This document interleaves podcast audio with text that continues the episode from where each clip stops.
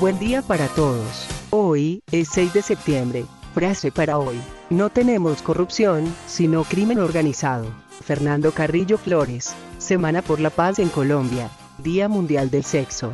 En todo el mundo se celebra el Día Mundial del Sexo y la fecha elegida, con la sumatoria de 6 y 9, es un guiño al 69. Gobierno califica como amenaza, ejercicios militares de Venezuela en la frontera. El presidente Duque indicó que durante los últimos 12 meses se han puesto en marcha un paquete de medidas para aliviar la carga tributaria a las compañías. La guerra comercial redujo las exportaciones de Colombia en un 10%. Habrá una política para enfrentar el cibercrimen, manifestó el presidente Duque. En 2018 cada día se abrieron 31 procesos por presunta corrupción, además, el año pasado, de las investigaciones que concluyeron hubo condena en 599 casos. Bogotá es la cuarta ciudad más visitada por turistas en Latinoamérica. Invima certifica la primera empresa de cannabis en Colombia.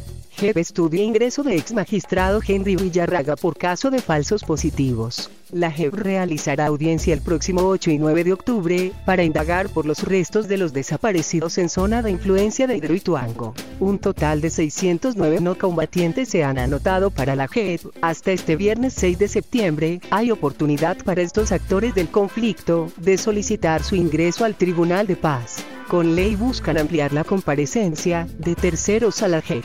Pese a 98.000 hectáreas de coca erradicadas, resiembra supera el 50%. Gobierno confirma que este año no volverá la aspersión con glifosato. Rapi créditos y cobros por pedidos no entregados. Las razones de investigación a Rapi. Hoy inician multas a vehículos de carga sin cinta retroreflectiva. Unión Europea lanza una base de datos judicial para luchar contra el terrorismo. El Paisa y Romania tendrían planes de regresar a zonas donde delinquían en Colombia. Unidad Nacional de Protección, investiga pérdida de armas asignadas a esquemas de partido FARC. Elevan a derecho fundamental la gestión de la higiene menstrual de todas las mujeres, dispuso la Corte Constitucional. Es un deber portar la cédula, pero incumplirlo no genera sanción. Según Corte Constitucional, más libertades por vencimiento de términos, esta vez la beneficiada fue una implicada en el escándalo de las libranzas. En pocas horas, Samsung lanzará su primer smartphone, plegable.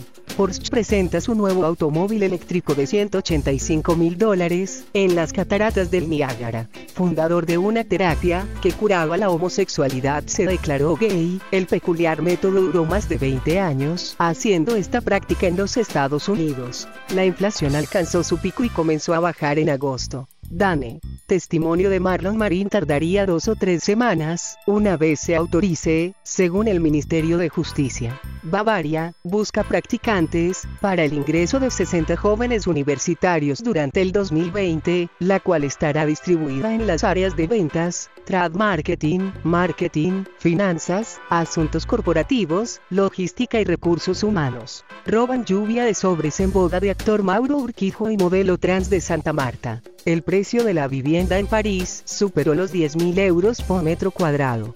En política, grupos armados no tienen fuerza para desestabilizar elecciones, sin embargo hay advertencias en 402 municipios y 16 áreas no municipalizadas por la presencia de estos actores. Candidato liberal inundó San Antero en Córdoba de publicidad ilegal.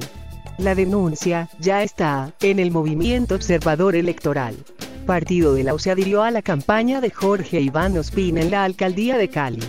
Por ahora, el futuro político de Gustavo Petro está despejado. Tribunal suspendió provisionalmente las sanciones de la Contraloría por el modelo de basuras. Demanda mi inscripción de Claudia Lucero López como candidata a la alcaldía de Bucaramanga. Económicas. La inversión en publicidad en Colombia llega a 3,5 billones de pesos.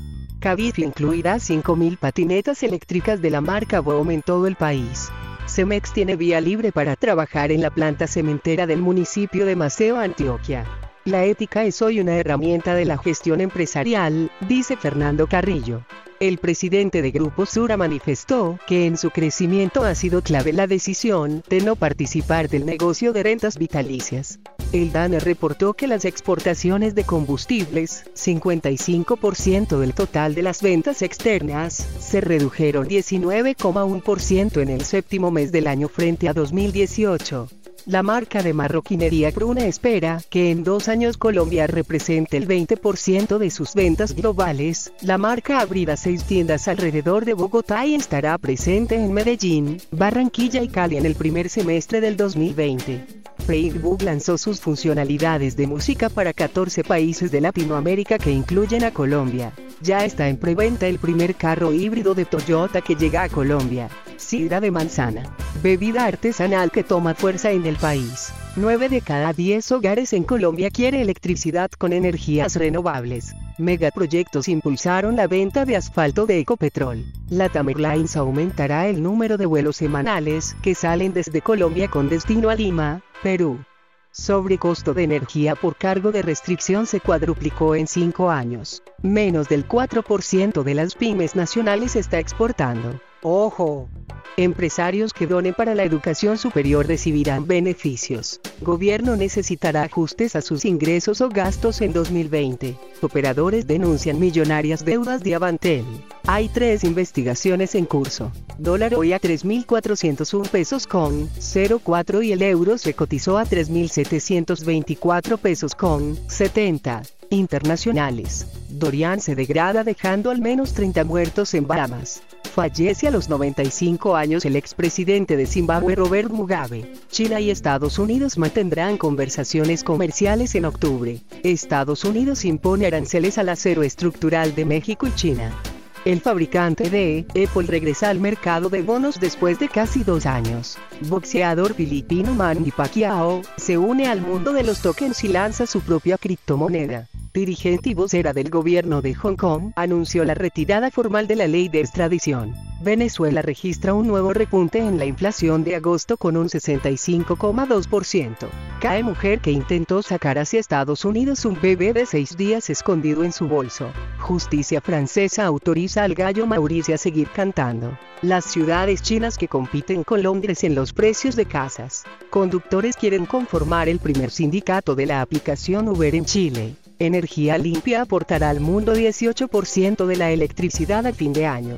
Unión Europea lanza una base de datos judicial para luchar contra el terrorismo. Regionales.